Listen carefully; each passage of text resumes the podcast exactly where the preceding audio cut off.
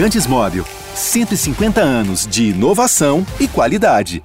Olá, sejam muito bem-vindos ao episódio 245 do podcast Posse de Bola, edição gravada na sexta-feira, dia 15 de julho. Eu sou Eduardo Tironi, já estou conectado com os meus amigos Arnaldo Ribeiro, Mauro César Pereira e Juca Kifuri. A bola pune. A frase, cunhada pelo Murici Ramalho, cabe perfeitamente com o que aconteceu nessa quinta-feira no Allianz Parque. O Palmeiras amassou o São Paulo, fez 2 a 0 com 10 minutos de jogo, poderia ter goleado mas a partir de um pênalti perdido pelo Rafael Veiga, tudo mudou. O São Paulo achou um gol, levou a decisão para os pênaltis e está classificado na Copa do Brasil. A torcida do Palmeiras, que bateu recorde de audiência do estádio, viu seu time ser eliminado e reclamou muito da arbitragem do Leandro Voaden. Tem razão? São Paulo classificado e Palmeiras eliminado na Copa do Brasil serão um tema do primeiro bloco. No segundo bloco, vamos falar do Flamengo, renascido, classificado com sobras na Copa do Brasil e tentando se recuperar no Brasileirão. E do Corinthians, que perdeu para o Santos na Vila, mas também avançou na Copa. E dos episódios de violência que a gente pôde ver nos dois confrontos, sobretudo na Vila Belmiro. Negócio lamentável. No terceiro bloco, o Juca vai entregar o troféu Ratão de Bronze e o nosso papo continua. Bom, já temos uma enquete aqui muito bem bolada e queremos que vocês votem. A pergunta é a seguinte: qual o maior responsável pela classificação do São Paulo sobre o Palmeiras? Foi o Jandrei? Foi o Rafael Veiga, que perdeu dois pênaltis? Foi a sorte, como disse o Abel Ferreira? Ou foi a arbitragem do VAR mais o Leandro Voaden, é, o grande responsável pela classificação e pela eliminação, pela classificação do São Paulo e eliminação do Palmeiras? Bom dia, boa tarde, boa noite a todos. Juca, é, essa classificação do São Paulo é, é típica da moeda cá em pé, né? Do São Paulo. Bom dia, boa tarde, boa noite. Sem dúvida nenhuma. Aliás, me surpreende, âncora, a metamorfose que se dá em você, como hum. você é capaz, da noite para o dia, é, mudar de discurso. Hum. Entendeu? É, você sabe que eu tenho dois amigos que têm um programa noturno, uma live após ah. os Jogos do São Paulo. E o âncora da, da, desse programa ontem, ele estava, rapaz, que dizia que não queria nem falar.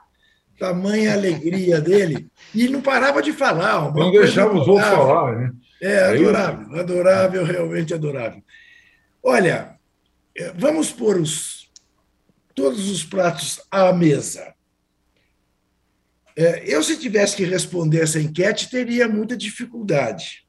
Porque, inegavelmente, o Jandrei foi um herói. Pegou não apenas dois pênaltis, evitou dois gols né? do Veron. Um no primeiro tempo, outro no segundo tempo. É, ia tomando um frango numa bola do Dudu, é verdade. Mas ele foi fartamente responsável pela classificação. O Veiga, coitado, também, em noite de Benedetto. E olha que o Benedetto ainda acertou uma na trave, ele nem isso, né? Chutou uma lá em cima como Benedetto e outra o Jandrei pegou. Então, Veiga também é responsável. Falar de sorte é óbvio, porque quando você viu, nós que temos tantos anos de futebol nas costas, um time perdeu um pênalti, que houve, do Caleri. No contra-ataque, ter um pênalti apitado e aquilo que era 3 a 0 virar 2 a 1. Pênalti apitado este, que na minha modestíssima opinião, não aconteceu da mesma maneira como não aconteceu o pênalti que o Palmeiras reclama no Dudu. Nem foi pênalti no Dudu, nem foi pênalti no Caleri. 2 a 1 o Palmeiras sentiu, ainda tentou, não conseguiu, e aí foi eliminado, o que é surpreendente e preocupante, pela quinta vez em cobrança de pênalti. Né? É, 31 cobranças, apenas 16 convertidas. É muito pouco para um time como o time do Palmeiras. De tudo eu não entendi. Na hora não entendi a saída do Miranda para a entrada no Unicão.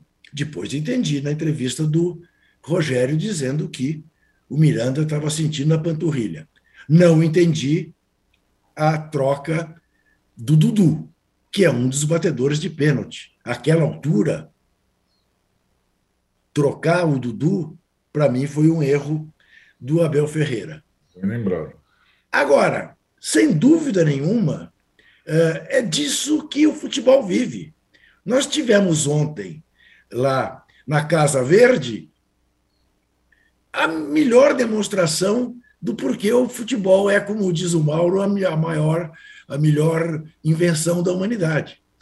É, porque era mesmo para ser um massacre, aqueles 12 primeiros minutos. Né? É, se o Palmeiras insiste é, naquilo, talvez repetisse, ou tudo indicava que repetiria a final do, do campeonato estadual. E o que, o que está sendo comemorado por todos? a eliminação do time a ser batido, a ponto de todo mundo dizer o São Paulo ganhou do Palmeiras. Não, para a estatística, não ganhou nada, o Palmeiras ganhou. Né? Mas, de fato, o São Paulo eliminou o Palmeiras. O São Paulo, mais uma vez, foi a pedra no sapato é, do Palmeiras. Né? E isso tem um valor inestimável. É uma classificação que dá casca para o São Paulo, que pode mudar o São Paulo, a, a rota do São Paulo, nessa temporada por fortalecê-lo moralmente a esse ponto. Né? E do, do ponto de vista de quem disputa o Brasileirão, são duas péssimas notícias o Galo e o, São, e o Palmeiras estarem eliminados. Terem apenas duas frentes, como já tem o Fluminense, e a gente está vendo como o Fluminense melhorou de rendimento só com duas frentes. Do ponto de vista de quem disputa a Copa do Brasil, sobrou de papão o Flamengo né? Só o Flamengo, favoritaço. Ainda mais depois do que jogou contra o Galo. Eu, eu, eu, eu, eu, eu só espero que não, a Copa do Brasil, o sorteio, não faça outra gracinha e bote Flamengo e Corinthians ah, é. também. Ah, às vezes tem, né? Brasil, às vezes tem, né? Aí, aí também é demais. Às vezes é portuguesa do Rio, às vezes é outra coisa. É, né? é aí também é demais. Já basta na Libertadores. É. Mas, enfim, mas a Copa do Brasil. Então, é, eu fico me perguntando: é, teremos assistido a final antecipada da Copa do Brasil no Maracanã? É possível, vamos ver se o Flamengo chega até o fim. Né? Agora, foi, foi uma noite só comparável à de Corinthians e Boca Juniors, é, do ponto de vista do torcedor do São Paulo. Né? Porque do medo de uma lavada a noite terminou com o São Paulo classificado. Daí eu entender a euforia dos meus amigos ontem à noite e, e aplaudir a parcimônia e o equilíbrio com que esse programa foi aberto nesta manhã. Muito bem, porque realmente foi uma sorte terrível o São Paulo ter se classificado. Equilíbrio sempre, viu, Juca? Aqui, ó, o, o, o Anderson Moura fala: Juca, quando você terá uma ala na Arena do Timão com seu nome? Sabia que seus amigos tricolores têm uma no Morumbi? Tem nada. E ele também fala o seguinte: Juca, quando você terá. É, fala sobre. É, bom, sobre essa ala da, da, da torcida, que, que, na verdade é uma grande brincadeira. É, agora, Arnaldo, é o seguinte: independentemente da sorte do Veiga, que perdeu pênaltis e, tudo mais, o São Paulo foi amassado, é verdade, com 10 minutos de jogo se imaginava que ia ser uma repetição do Campeonato Paulista, mas se teve um mérito desse time, foi não ter desistido do jogo, como em outras vezes. O São Paulo tomava um gol e acabava o jogo, simplesmente. Isso não aconteceu, né? Ah, Tironi, eu acho que depois você consegue, depois de tudo que o Juca descreveu, você, de fato, você percebe que o time desta vez não desistiu do jogo, mas teria desistido se o Rafael Veiga faz o 3 a 0 com pênalti. Para mim, a enquete é muito simples. É, o Palmeiras teve é, a faca e o queijo na mão, um dos melhores batedores do Brasil, para fazer 3 a 0 e despachar o São Paulo e acabou. Não tinha conversa. Né? Então, o Rafael Veiga é o grande responsável. Assim como ele muitas vezes foi é, herói e tudo mais. Dessa vez ele falhou, é, até mudando um pouco o jeito de bater. Eu acho que o Palmeiras àquela altura, é, talvez ali já inebriado por outras classificações, digamos que tenha escorregado um pouco na soberba. E aí a bola pune, como diria Murici Ramalho. E aí você, você não mata um adversário grande, você permite que ele possa viver num lance fortuito e tudo mais.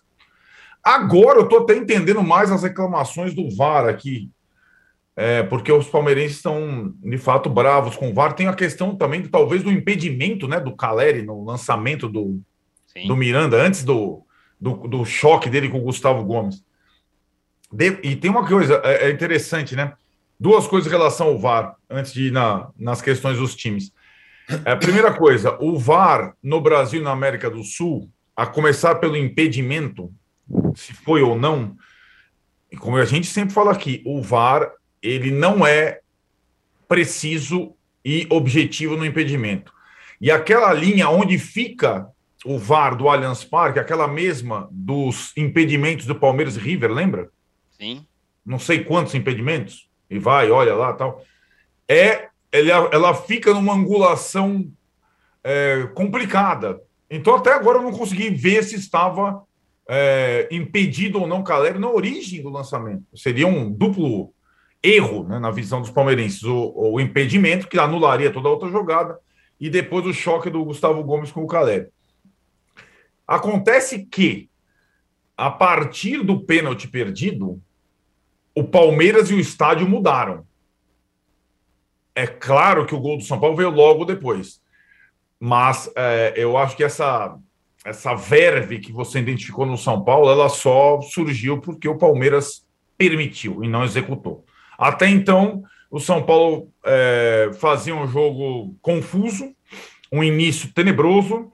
É, acho que o Abel armou bem é, e, e colocou uma novidade, que é o Rafael Veiga meio de falso centroavante. E o Palmeiras é, de novo, era muito superior no Allianz Parque, assim como o São Paulo costuma ser muito superior ao Palmeiras no Morumbi. É muito estranho que esse confronto, talvez pelos ambientes, talvez pelos gramados, talvez seja tão desigual em termos de é, comando do jogo nos dois campos. É muito diferente para um e para outro. Assim como foi, o Palmeiras chegou a vencer o São Paulo no Morumbi por 2 a 1 de virada com gols nos acréscimos na bola parada, mas não jogou, não conseguiu jogar no Morumbi e ganhou um outro jogo lá, gol do Rony é, no Paulista de 1 a 0 no Morumbi e também não conseguiu jogar muito. Fez um gol e se fechou totalmente. É, parecem outros times nos terrenos é, diferentes. E como a Copa do Brasil é um, um jogo, é um torneio eliminatório, jogo de jogo de volta, o São Paulo, o, Palmeiras teria a chance, o São Paulo destruído moralmente, emocionalmente, depois da virada, três dias depois do Morumbi, o Palmeiras não executou lá no Morumbi também, lembremos, hein? ficou esperando o São Paulo, jogou para empatar e perdeu, e ali poderia ter eliminado o confronto. Assim como o Galo poderia ter feito com o Flamengo, certo? Assim como o Galo poderia ter feito com o Flamengo. Então, é, e não fez no jogo do Mineirão. Foi 2 a 1 um, Flamengo sobreviveu e depois virou com requintes lá no Maracanã. Acho que para o São Paulo, é, mais do que a, a, a, possibilidade de sonhar com três frentes, e ela, para mim, é menor do que a do Corinthians, por exemplo, mesmo que o Corinthians enfrente um torneio mais difícil, que é a Libertadores, muito mais do que a Sul-Americana. São Paulo, é, eu acho que era uma questão depois da derrota no Paulista, da forma que foi, uma questão de, de lavar a alma.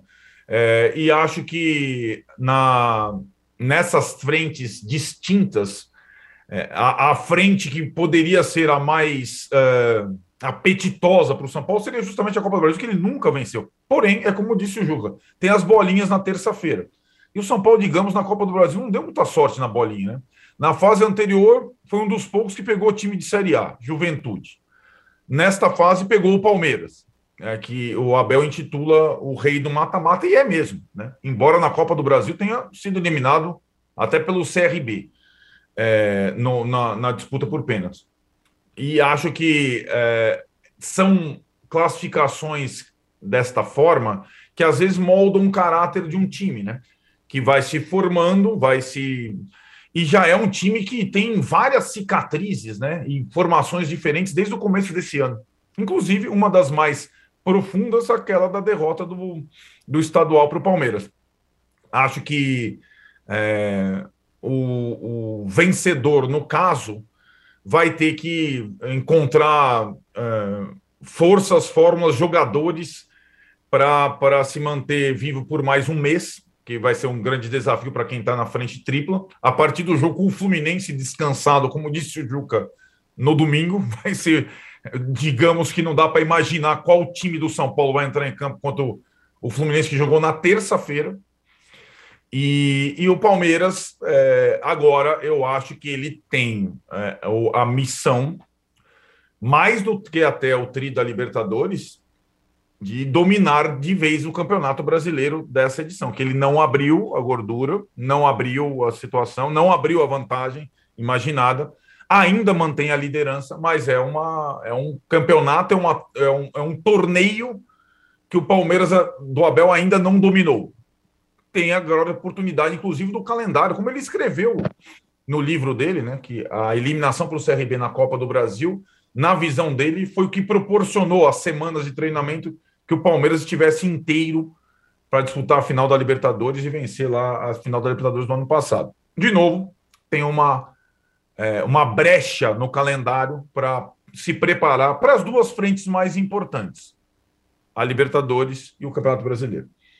Ô Mauro, o que que fica desse jogo? Jogo maluco, alternância de vantagem, São Paulo classificado sabe lá como. O que que fica para cada um dos times um jogo como esse? Bem, eu acho que no caso específico do São Paulo, é, fica um certo alívio, né? Porque os dois golpes sofridos é, confrontos com o Palmeiras, no final estadual desse jogo da virada lá no Morumbi recentemente, né? Já pelo Campeonato Brasileiro, foram golpes muito duros. Né? E ontem, com 12 minutos, 12 a 0, o roteiro estava muito parecido. E é evidente que todo torcedor de São Paulo sentiu muito mais do que um frio na barriga, né? É, Certamente teve gente desligando computador, televisão, indo ver série. Não, não vou continuar vendo isso aqui de novo, não vou aguentar. Até o estagiário lá do perfil do Allianz Parque no Twitter se empolgou e meteu lá uma gargalhada interminável, exatamente às 20 horas e 12 minutos. O jogo começou hum, às 20 verdade. horas e o gol aconteceu aos 12 minutos, o gol número 2 do Palmeiras, por intermédio do, do Rafael Veiga. E assim, o início do jogo de São Paulo foi uma coisa desastrosa, né? Eu fiquei pensando, como é que pode um time tomar aquele sacode de 4 a 0 e permitir que tudo aconteça é. da mesma forma? Houve méritos, claro, da organização ofensiva do Palmeiras, a pressão do campo de ataque, é, é, a presença do Verón, mais jogadores para dificultar, inclusive, é, é, é, o sistema de jogo do, do, do, do Ceni. Mas, gente, isso era mais do que esperado e previsível. Eu tenho convicção até de que o técnico do São Paulo preparou seus jogadores, conversou sobre isso, o treinador, a gente vai ser atacado, vai ser assim. Ninguém ficou surpreso quando o Palmeiras começou com aquela pressão toda. Mas, de fato, o Palmeiras, quando fez 2 a 0 ao contrário de jogos anteriores, com os 4 a 0 da final estadual, não fez a mesma pressão. Né? Ele, ele, ele arrefeceu um pouco, não sei se o time também não aguentou, porque tem a questão física, mas não foi um Palmeiras tão faminto como em outras ocasiões. O que deixou esse 2 a 0 no ar durante um tempo e, evidentemente, com um gol só que o São Paulo precisava, poderia acontecer. São Paulo jogou a partida, para mim, não foi boa, vai foi, não foi boa. São Paulo criou, São Paulo não sustentou uma, uma desvantagem, né? E foi sobrevivendo. Mas aí a característica do torneio eliminatório, mata-mata. Você luta para sobreviver. Né? Nem sempre você vai jogar tão bem, mas você vai porque na outra fase vai ser daqui a duas semanas, três semanas, e outro adversário, outra história, e você vai tentando. O Real Madrid foi campeão assim, da Liga dos Campeões, o Real Madrid. Ele foi dominado, esteve perto da eliminação contra todos os seus adversários na caminhada até o título, inclusive no jogo final inclusive no jogo final, sempre com menos posse de bola, menos finalizações, menor número de chances criadas e o Courtois pegando tudo. Então, ali a proposta do São Paulo, a, prioridade, a necessidade, a meta, o objetivo era passar, avançar. É, cabia ao Palmeiras com 2 a 0 né, é, liquidar a fatura, que de fato não fez, mesmo tendo seu adversário muito, muito abalado ali em determinado momento do jogo. É, agora, acho que o Abel aprendeu uma lição ali, né? não sei se ele aprendeu, mas parece, que a sorte não veste camisa, né? Porque quando ele fala da sorte, ele talvez ignore que ela esteve do lado dele em praticamente todas as conquistas, nas mais importantes, vai, que ele obteve aqui no futebol brasileiro. Eu entendo até que a pergunta foi feita num determinado contexto, até muito insistente, dos colegas lá, dos repórteres, né, que foram levando, poxa, seu time dominou o jogo, mais ou menos nessa linha, né? não exatamente com essas palavras. E acabou perdendo. Aí ele falou de sorte. Quando é colocado, inclusive, a pergunta para o Rogério, o Rogério não ouviu as palavras do, do, do Abel. Então tá no, sempre está num outro contexto, está um pouco diferente. O Rogério respondeu: é, já tive sorte com ele lá na Supercopa com o Flamengo, quando ganhou um dos pênaltis também. É a segunda vez que eu tenho sorte contra ele. Ficou claro que o Rogério não gostou daquilo, mas também não foi exatamente o que o outro falou, né? Então tem muito esse leve trás do coletivo, que aliás é bem chato, né? Já teve é. um episódio de Gabigol e Hulk e esse agora. Mas o Abel estava, aí vem, meu entendimento, muito claramente na coletiva, contrariado, irritado, incomodado, porque ele estava do outro lado. O papel é, dele dessa vez era o papel do Cuca naquela eliminação com gol fora de casa quando o Atlético teve tudo para liquidar a fatura, não liquidou, e aí o erro do Natan Silva gerou o gol do Dudu na jogada do Verón. De um Palmeiras que no jogo em casa não quis atacar, jogou pelo, jogo, pelo gol fora. E não estava criando para empatar o jogo. De repente, e o Hulk perdeu o pênalti, né, mano?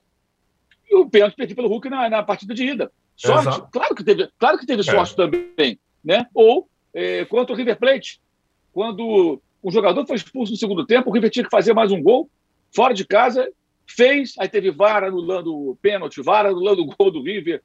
E ele até admitiu depois do jogo que foi totalmente dominado pelo time do Galhardo e elogiou até o técnico argentino naquela oportunidade. Ou da famosa final do ano passado, quando o Palmeiras, no segundo tempo, já não era muito atacado, o Michel teve a chance do gol e não fez, e aí o André Pereira escorregou, o Davidson fez o gol. Davidson, um herói improvável, saiu do banco. Breno Lopes, herói improvável, saiu do banco. Tudo isso também é o quê? Tem sorte, mas aí virou livro, né? virou força mental, virou estrategista, virou liderança. As palavras utilizadas, né? Claro, os rivais do Palmeiras sempre lembram da sorte, mas do lado verde, torcida, comentarista, repórter, é, repórter que veste camisa de coraçãozinho verde ou sem camisa de coraçãozinho verde, essa turma toda sempre só colocou o cara no pedestal, como se fosse assim, o gênio da lâmpada, o novo reinventor do futebol. Ele é um belo técnico, muito bom, muito promissor, um cara jovem, sem dúvida pode ir muito, ir muito longe, mas a sorte também já esteve do lado dele. Dessa vez esteve do lado de São Paulo. Acho que essa é a grande lição. Pode ser que volte a ficar do lado dele na próxima oportunidade, pode ser que não. Então, assim, a maneira que a sorte foi tratada ontem, achei é, é, inadequada, digamos assim, porque ela está aí o tempo todo, né? E não foi só sorte de São Paulo, foi também, é, não diria incompetência, mas talvez uma pequena recaída palmeirense. O Palmeiras que nesse ano, saiu daquele modo faço um gol e defendo, né? O meu resultado, para faço um gol e busco o segundo, busco o terceiro, busco o quatro, faço quatro em sete minutos contra o Atlético Goianiense, né? Vou para cima para aniquilar o adversário. Não foi o Palmeiras de ontem. Talvez não tenha conseguido. Aí eu não sei como responder. Se foi é, uma questão meramente estratégica do treinador, ou se o time pregou, se o time cansou, se o time não teve gás é, para isso. Me pareceu que preferiu, como estratégia, esperar o São Paulo criar chances. Até teve chances. Agora, os pênaltis, vou te contar? Para mim, dois pênaltis mal marcados. É... O do Caleri, assim, com uma boa vontade monstra, ah, mas a bola em direção do gol bateu no braço. Pode ser. O outro não foi nada, mas não era para marcar nada. O Voaden ontem ele estava assim, influenciável pelo VAR, como se fosse um novato, ele começando a apitar futebol, esses hábitos assim que nunca apitaram um jogo de, de Série A ou coisa parecida. Eu acho que os dois pênaltis não aconteceram. É, para mim foi uma noite bem, bem infeliz da, da, da arbitragem ontem. Muito não bem. Não sei o que disse a central da Pito, tá? Não tenho a menor ideia do que a central da Pito falou, porque ontem nós não, não tínhamos central da Pito. Ontem então, não tinha central da Pito. Não me, não me contem, me, me permitam continuar com essa folga da central da Pito. Não saber quanto. Ô, Âncora. Diga. Ô, Âncora, nós estamos com uma audiência fabulosa. Brutal, exatamente. Mas tem o dobro de, de pessoas respondendo a enquete em relação aos que dão like. Vamos chegar nos 5 likes mil likes. estão na casa do 2.500. Hoje, em homenagem à vitória tricolor, no mínimo, mas no mínimo 10 mil likes. No mínimo? No mínimo. Então tá, vamos embora. É. 10 mil likes, rapaziada. É, Apertem o botão aí. Não, Surra de é likes. Tem mais de 10 mil pessoas vendo. Tem alguém vendo o poste de bola para não gostar? Não, pois é. se, se é para não gostar, dá dislike. Mas quem está gostando, dê like. Pelo Isso. menos Tem muito é, palmeirense aqui falando que a arbitragem foi preponderante para a derrota, para a é, eliminação do Palmeiras. Na nossa enquete está assim: qual o maior responsável pela classificação do São Paulo sobre o Palmeiras? Jandrei, 44%, Veiga, 38%, Sorte, citada pelo Abel Ferreira, 10%, e arbitragem, 8%. Aqui o, o Flávio Bersotto fala: não foi pênalti? O que marcar quando o zagueiro puxa o atacante? Cara, eu não daria pênalti nenhum dos dois também. É, oh, o Anderson. Só para é, a gente dar nome aos bois, né? Primeiro que assim, o, o Abel odeia o Voaden, já se pegaram umas 10 vezes. Mas quem deu os dois pênaltis não foi o Leandro Voaden. Né? Quem deu os dois pênaltis chama-se Emerson de Almeida Ferreira.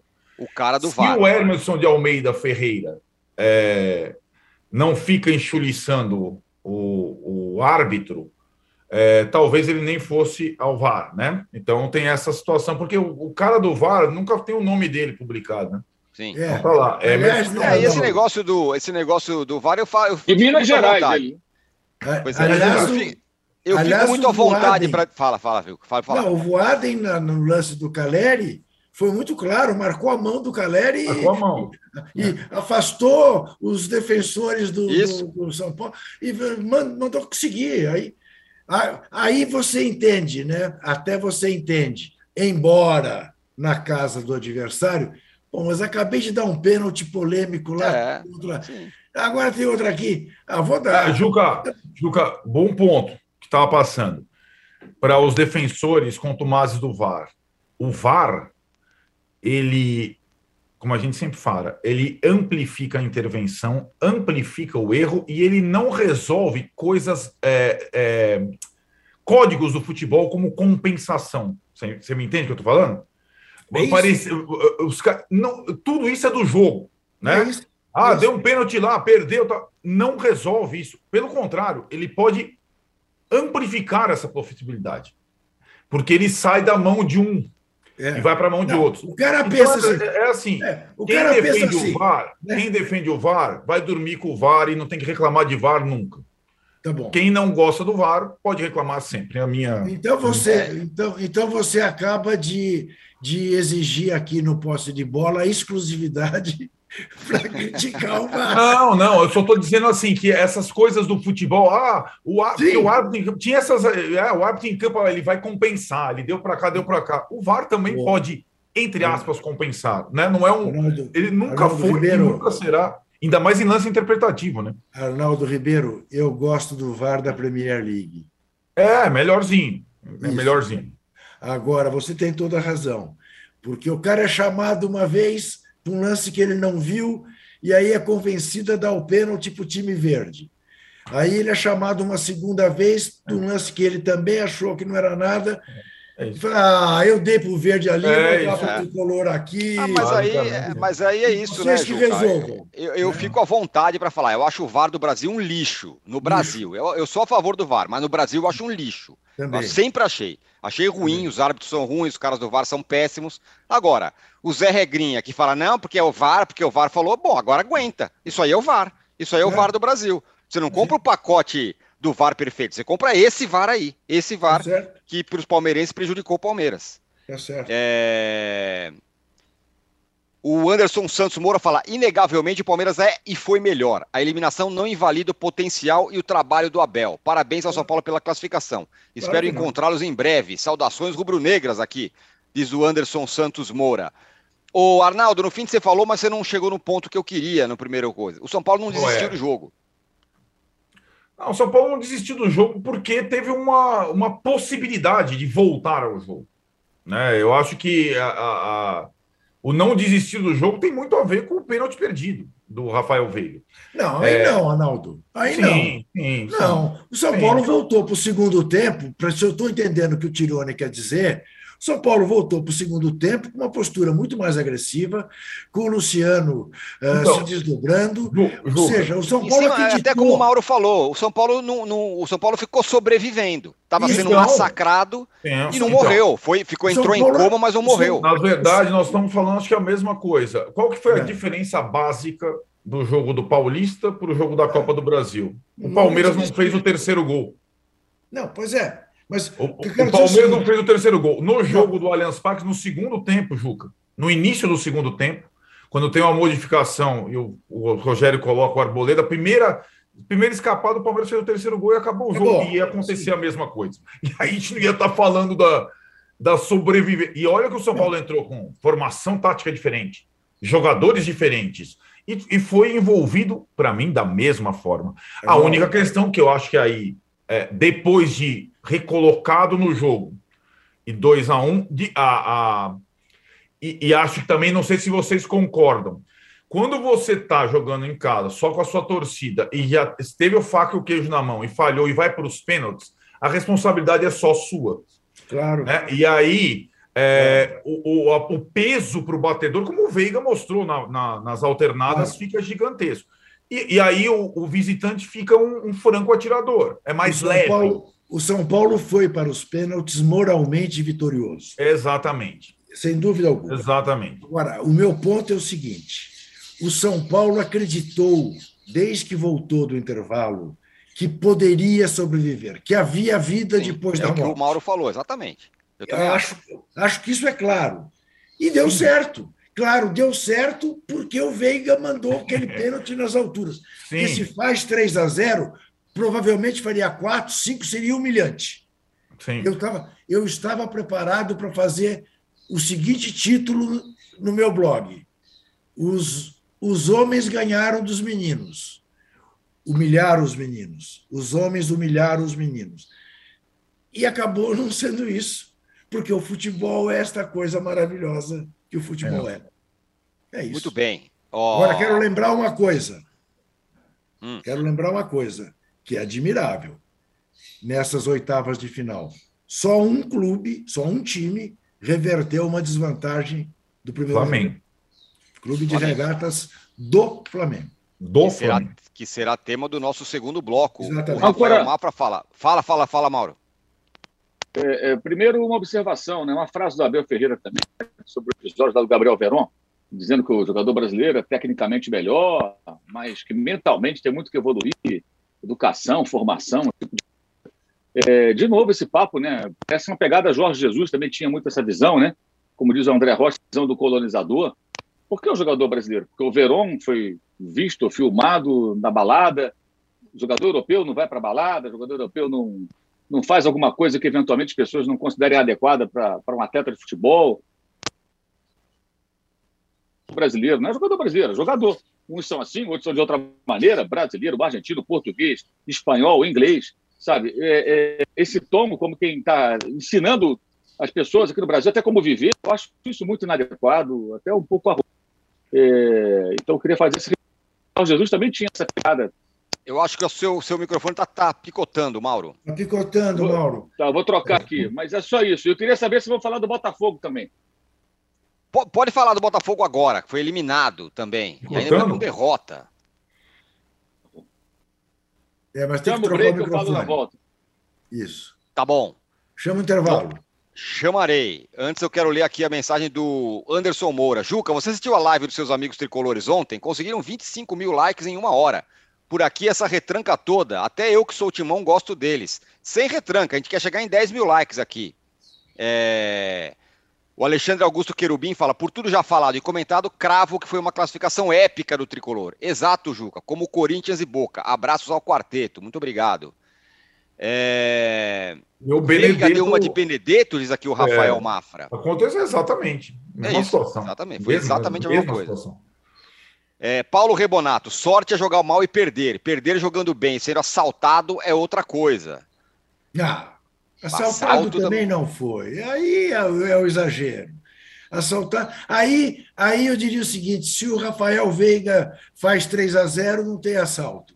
Aí Isso. não. É, aí, aí é. também. É. Aí é Vou dizer, essa, essa, essa, esse viés brasileiro de olhar o jogo por arbitragem sempre está é, criando uma geração de chorão, cara. É, impressionante. É, uma geração quem, de cara que, que olha o assiste futebol para chorar. Quem assaltar não marca aquele pênalti do Caleri. Pois é. É, isso. Né? Fechamos aqui o primeiro bloco do podcast Posse de Bola número 245. Estamos aí na batalha pelos 10 mil likes que o Juca exige. Estamos com audiência brutal. Podemos chegar em 10 mil likes sim, hein? Já voltamos para falar do Flamengo, do Corinthians e da classificação do, e da desclassificação do Botafogo, classificação do América. Já voltamos. Há mais de 150 anos, os lubrificantes Móbil acompanham a evolução dos motores, trazendo tecnologia e inovação para veículos de todo o mundo. Uma tradição que se renova a cada dia, garantindo a liderança no desenvolvimento de produtos de alta performance. Conheça a tecnologia móvel para o seu motor durar mais. Se tem movimento, tem móvel.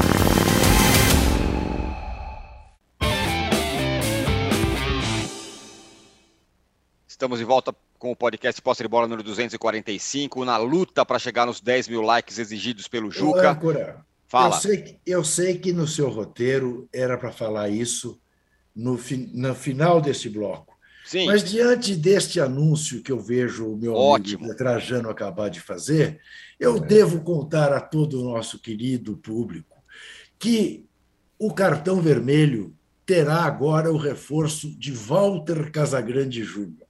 Essa é a grande notícia do UOL. Ele vai passar a integrar a equipe de esportes do UOL, ele vai cobrir a Copa do Mundo pelo UOL, terá um blog no UOL a partir do dia 18 e no dia 22, sexta-feira que vem, de hoje a uma semana, ele estreia no cartão vermelho. Nós vamos fazer dois cartões vermelhos às sextas-feiras, excepcionalmente, por uma questão da agenda do casão. Depois volta às terças, 15 horas. Mas neste dia 22 e no dia 29, teremos Casa Grande no cartão vermelho às sextas-feiras e depois volta todo mundo, os três, às terças-feiras. Essa é a novidade que nós queremos compartilhar orgulhosamente com todos vocês. Então é isso. Grande casão. É, sexta-feira. É, é sexta-feira. Sexta-feira, é isso. Mauro, o Botafogo foi eliminado. O Botafogo foi eliminado de um jeito ridículo, né? Perdeu os dois jogos. Negócio péssimo, né? É, foi 5 a 0 né? Um placar agregado para o América Mineiro. E, ontem, obviamente, o torcedor do Botafogo esperava pelo menos que o Botafogo fizesse como o Santos, né? O Santos tomou 4 do Corinthians, mas ganhou de 1 a 0 outro jogo. Então não foi eliminado com outro, outra tamancada, pelo contrário. Teve outros problemas ali de invasão de campo, é outra história, mas em campo o time do Santos fez a, o mínimo, né? O Botafogo não fez o mínimo. E muita revolta da torcida do Botafogo. Eu acho até que, assim, é necessário ter paciência, um projeto está começando. Tudo isso eu defendo essa tese, mas tu tem um limite, né? Tomar de 5 a 0 do América do Wagner Mancini no placar agregado é demais. Já deu tempo do time do Luiz Castro ser mais competitivo, mais seguro.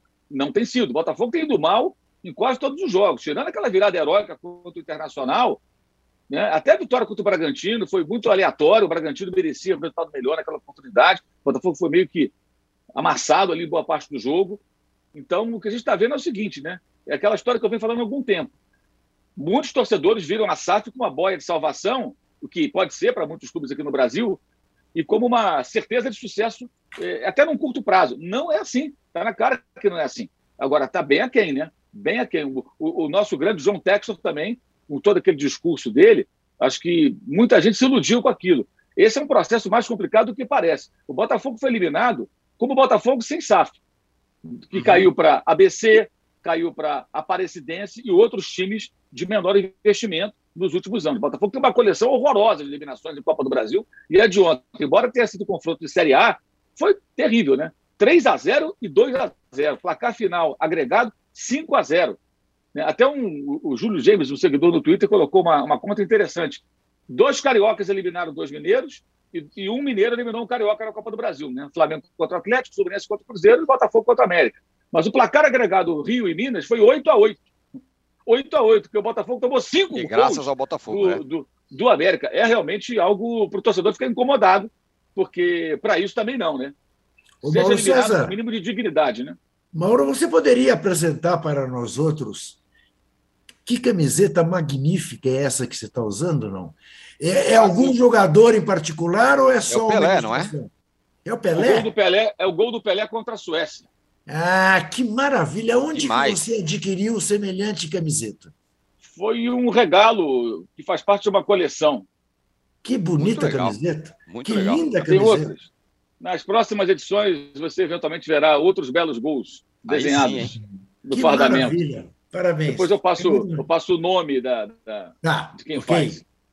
Ô, Muito Juca, bem. e o Corinthians tá bonito que nem esse- essa camisa do Mauro, não? Não. O Corinthians é o único time do mundo que é capaz de passar mais de oito horas sem fazer gol e continuar vivo em todos os torneios de que participa. Não existe Ó, nada parecido. Nove horas, hein, Juca? Se chegar Já chegou a 32 Não, se chegar aos 32 minutos sem marcar no segundo tempo dessa próxima partida, chegará a 9 horas, é, chegará a 10 horas, chegará a 10 horas sem fazer um gol, porque É o o- Rodinei não joga no Corinthians. Então, É, o risco- gol o não foi do é- Corinthians, foi do E o, Rodinei. risco, e o risco é grande, hein, Mauro? Porque lá, lá em Fortaleza, contra o Ceará, mordido pela eliminação por parte do Fortaleza, num jogo de matar do coração, né, que terminou com o Vina chutando uma bola no travessão, que levaria o jogo aos pênaltis, né, no Castelão, ah, bonito, entusiasmado, lotado. Enfim, só o Corinthians. Você quer mais do quê? Agora, ah, o Corinthians, veja, contra o Santos, teve o gol do jogo para acabar com qualquer discussão. O Giovani saiu no contra-ataque do campo do Corinthians sozinho e chegou na frente do João Paulo. O menino se assustou e chutou para fora. Foi um jogo horroroso, horroroso, né? O Corinthians C contra o Santos na situação em que está e que terminou de maneira ainda pior, sobre a qual falarei no próximo bloco ao entregar o ratão de bronze e seus congêneres. Mas o Corinthians é isso. Né? O Corinthians eh, só pode se concentrar em continuar a fazer um brasileirão digno, eh, sem maiores pretensões, e apostar nos mata-mata que ele tem pela Então, ó, frente. então vamos lá, ó. Pelo que vocês estão falando, Corinthians, Flamengo e São Paulo só tem o mesmo caminho aí, é, né? É, todo Por mundo nos mata-matas. É, É por isso que eu estou dizendo a você, Arnaldo, que É. será uma gracinha muito sem graça um sorteio, né? já puser Corinthians e Flamengo, ou São Paulo e Flamengo. Ou, é, ou os três no mesmo lado da chave, né? Eu Porque aposto que vai, ter acontecer isso. Palpite puro. Vai ter uma chave muito forte com todo mundo e uma chave mais, mais menos forte. Pois é, a sua- pode seu ser palpite é esse? Eu É. acho que sim. Aí vai chegar um time médio na final. É. Então, aí teríamos finais antecipadas, né, aparentemente. Mas o Corinthians é isso. É, é, é, eu diria a você que poucas pessoas estão fazendo omelete sem ovos no futebol mundial, é, como está fazendo o Vitor Pereira. Agora, agora, claro, se o departamento médico entregar os jogadores que lá estão, se o Yuri Alberto der certo, está aí o Balbuena praticamente acertado, é, poderemos ter um outro Corinthians. A que custo, a que preço? Ah, não vai sair de graça. Não vai sair de graça. As próximas diretorias é que terão de pagar. Né? E Parece aí, até o que vem acontecendo. Bom, Ontem o Abel Ferreira disse uma coisa com toda razão, reclamou disso. Ele falou assim: isto aqui é um clube que paga os seus funcionários, que paga os seus jogadores, que paga as suas premiações, enquanto há outros que não pagam e concorrem conosco. E ele tem toda a razão. Tem toda a razão ao dizer isso. né? É um absurdo.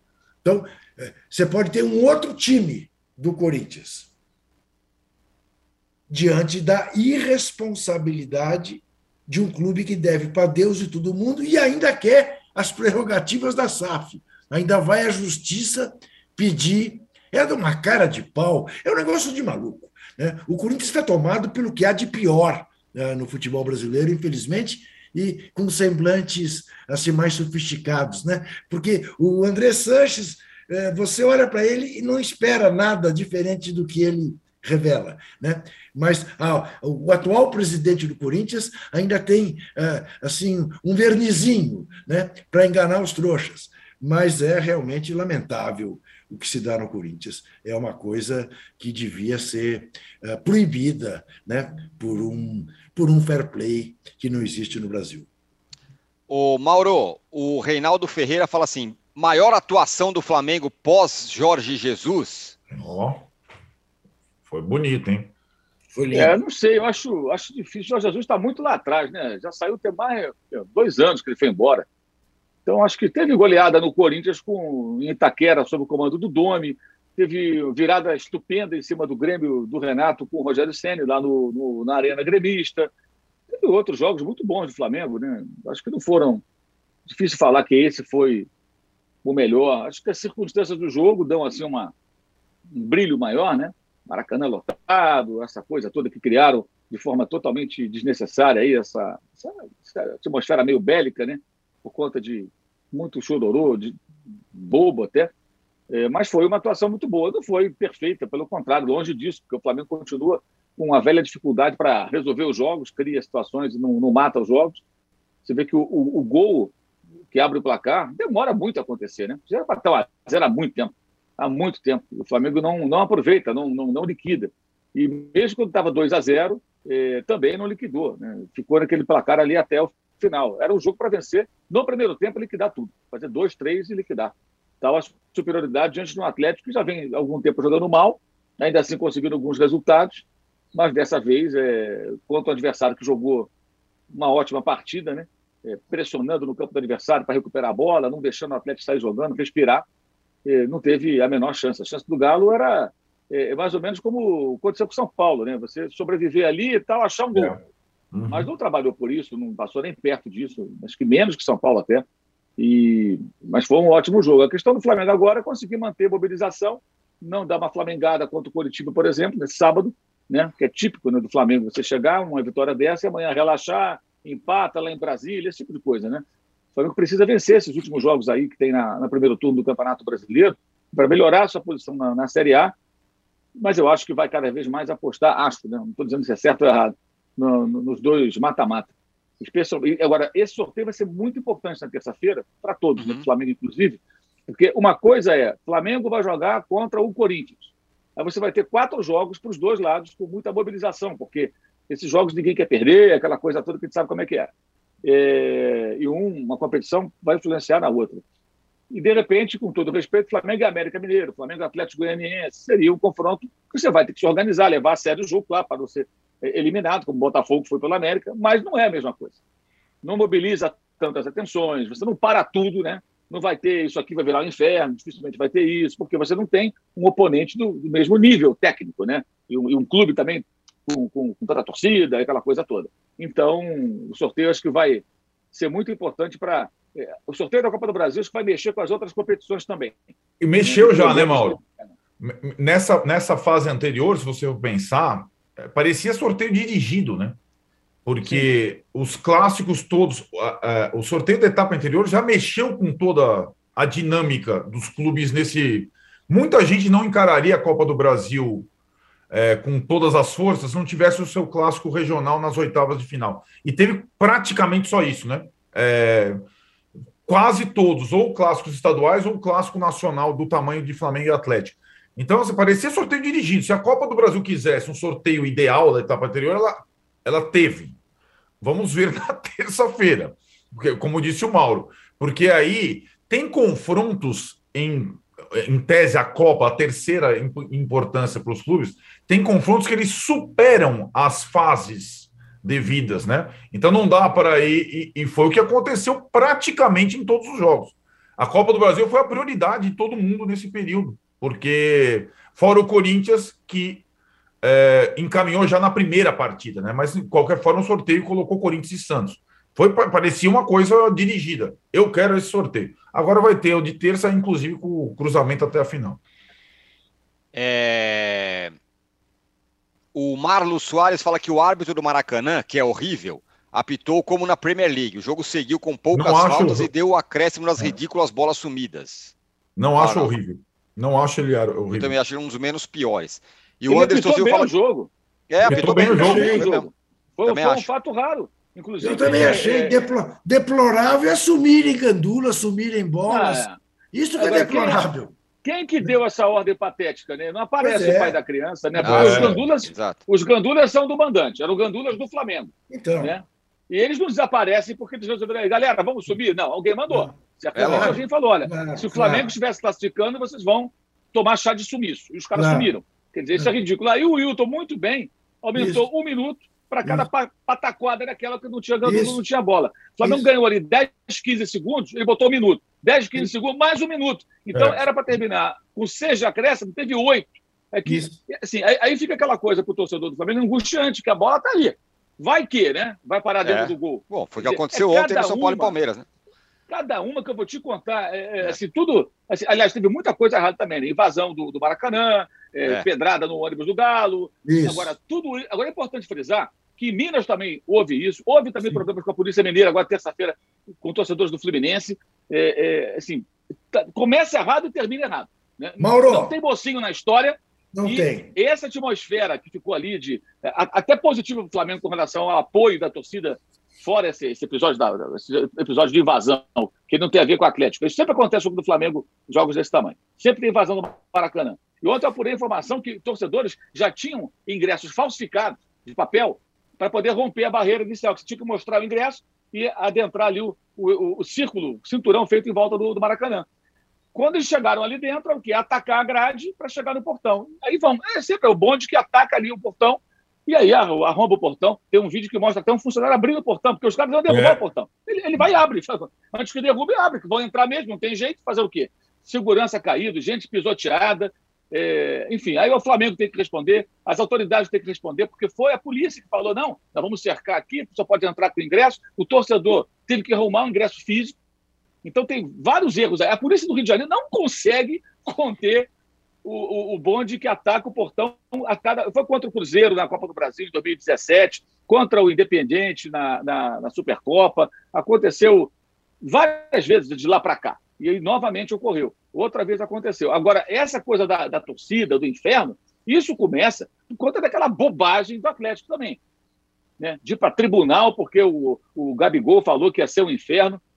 Por favor, né? Não dá, né? E, e, e, e, nós, no caso, imprensa, nós que eu falo para ficar aqui dizendo que ah, você está por.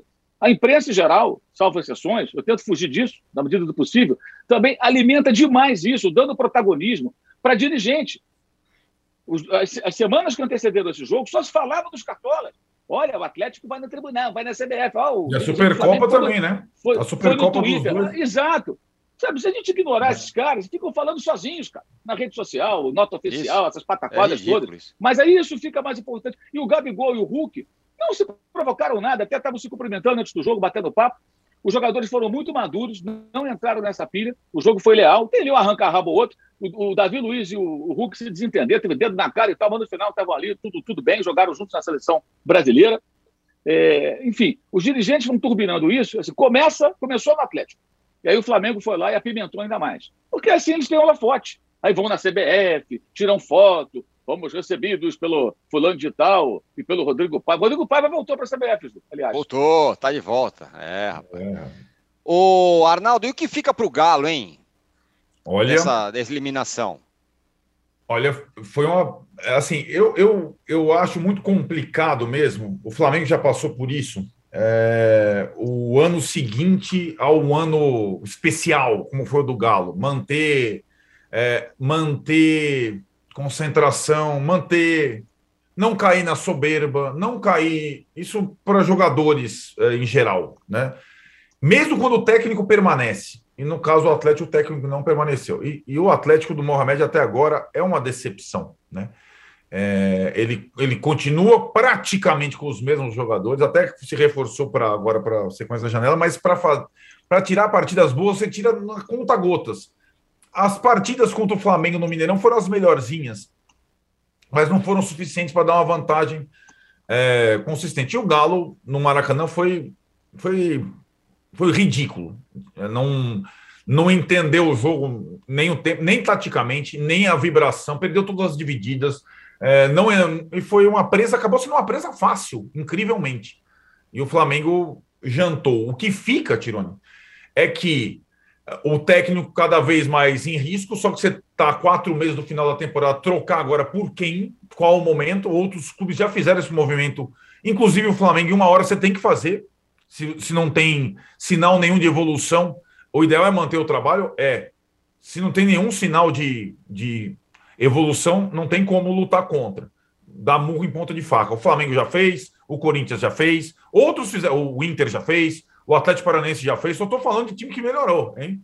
Né? O Fluminense já fez. Vai vendo. Quantos times trocaram de técnico, né?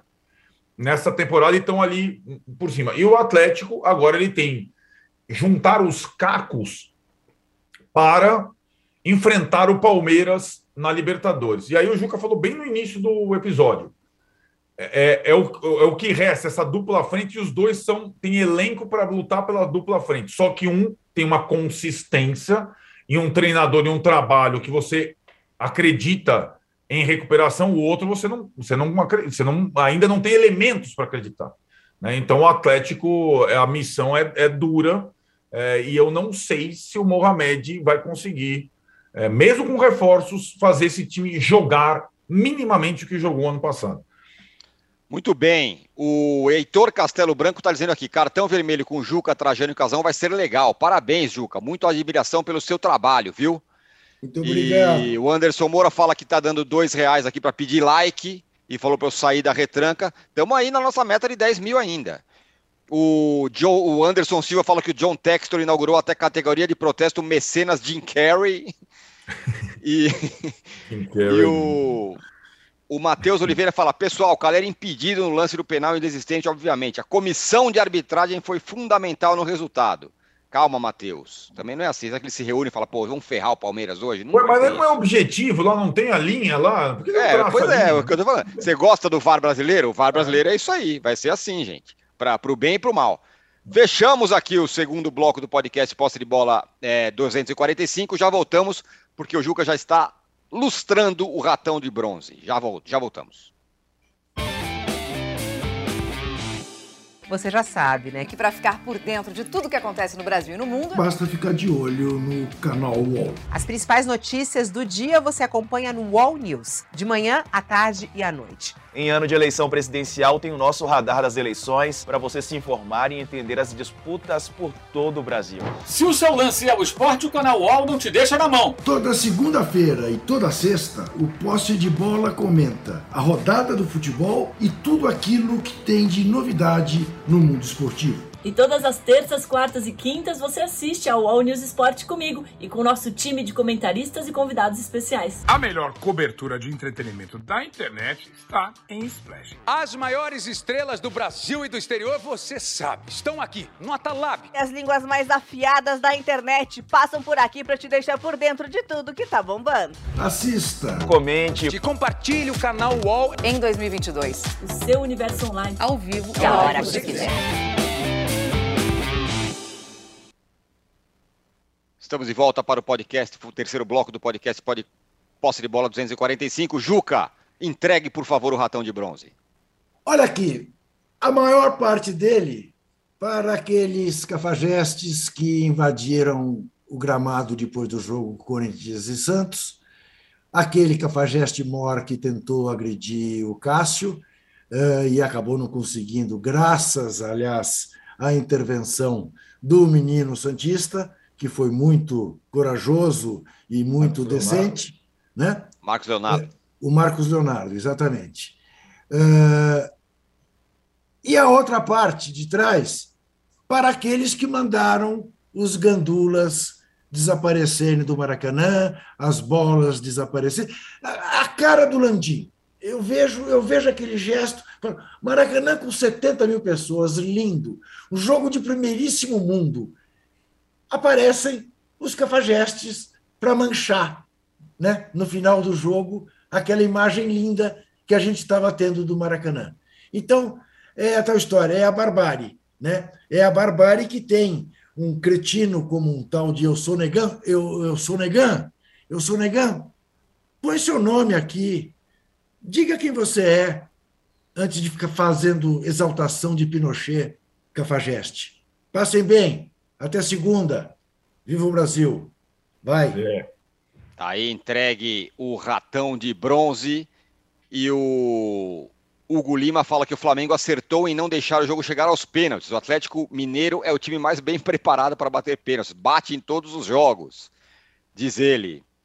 É... E é isso, hein, Arnaldo Ribeiro e Mauro César Pereira. O Juca Kifuri já saiu. E nós encerramos aqui o podcast Posse de Bola. você que está acompanhando aqui o, o podcast ao vivo agora, às 10 horas, tem o UOL Entrevista Esporte com o Jean, lateral volante que jogou no São Paulo, no Palmeiras, no Fluminense e também na seleção brasileira. Lembra dele, Arnaldo? Corra, se lembram. Coringa jogava em todos, ganhou o campeonato. Jogava em todos. Em Agora, portanto, frentes. aqui no canal UOL. Valeu, Mauro. Valeu, Arnaldo. Obrigado a todos que estiveram com a gente. Grande audiência hoje. Segunda-feira estaremos de volta. Tchau. Você pode ouvir este e outros programas do UOL em uol.com.br/podcasts. Posse de bola tem pauta e edição de Arnaldo Ribeiro e Eduardo Tironi. Produção de Rubens Lisboa. Operação de ao vivo de Fernando Moretti e Paulo Camilo. Coordenação de Fabrício Venâncio e Juliana Carpanês. Os gerentes de conteúdo são Antônio Morei e Vinícius Mesquita. E o diretor de conteúdo é Murilo Garavello. Qual?